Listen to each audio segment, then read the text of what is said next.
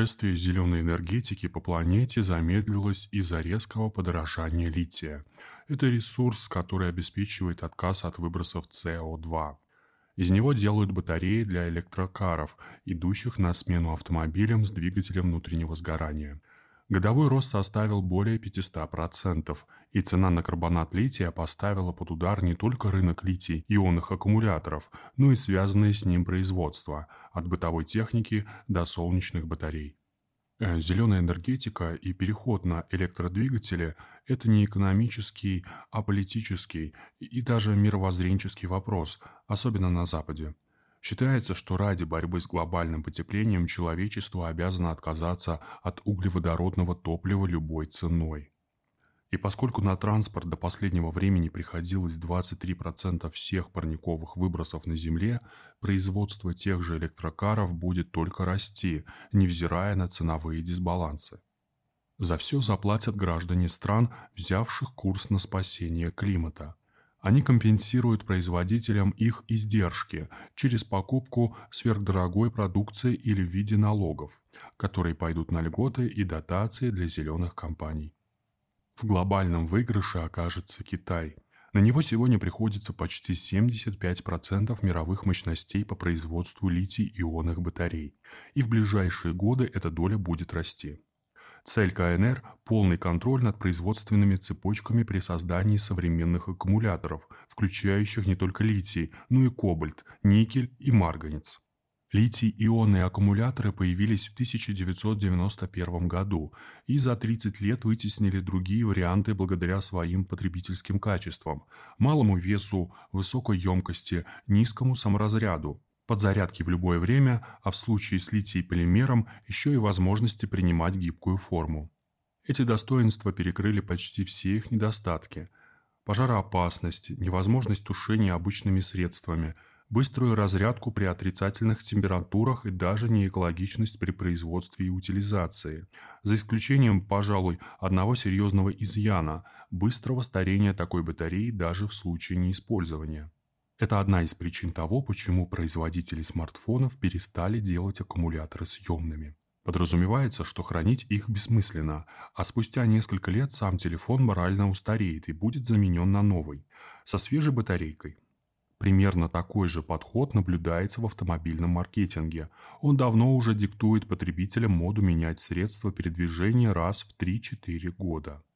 Переработка использованного лития до недавнего времени выходила дороже, чем добыча нового, поэтому повторное использование изъятого из батареи металла не распространено.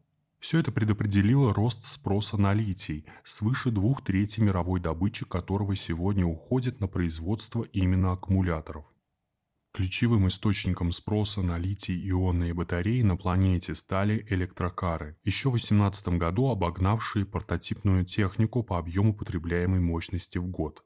По сравнению с телефонами, количество которых в мире подошло к логическому пределу, ниша автомобилей на батарейках до сих пор мала, что сулит им колоссальные перспективы роста.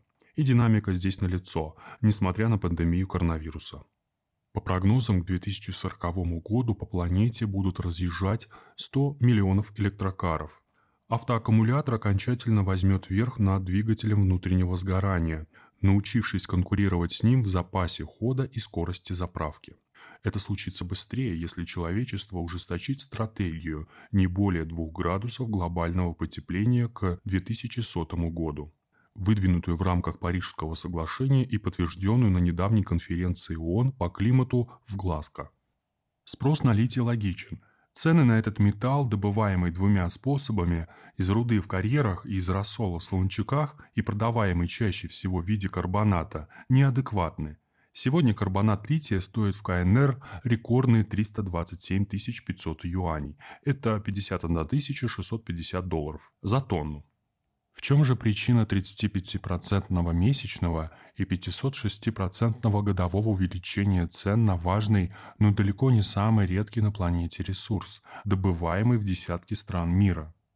Ключевым фактором стал перекос между повсеместным сокращением производства лития в начале пандемии COVID-19 и недооцененным восстановлением мирового спроса на электромобили уже в 2021 году, прежде всего в Китае.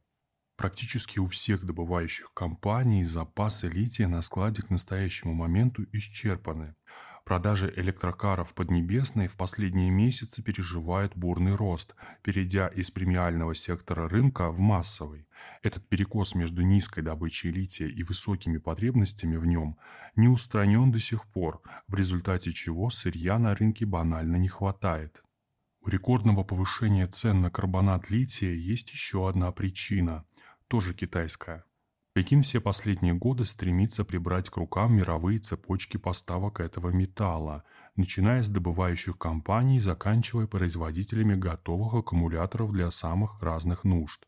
Китай смог замкнуть на себя почти всю добычу лития в мире, начиная с Австралии, а там, где это возможно, начал непосредственно контролировать процесс, вводя в капитал добывающих компаний, как это случилось в Чили – с ее самыми большими извлекаемыми запасами лития на планете – 9,2 миллиона тонн.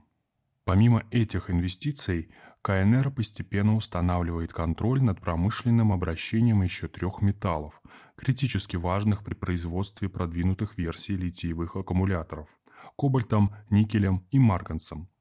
80% всего добытого в мире кобальта идет на производство аккумуляторов, при этом около 70% перерабатывающих мощностей сосредоточены в Китае.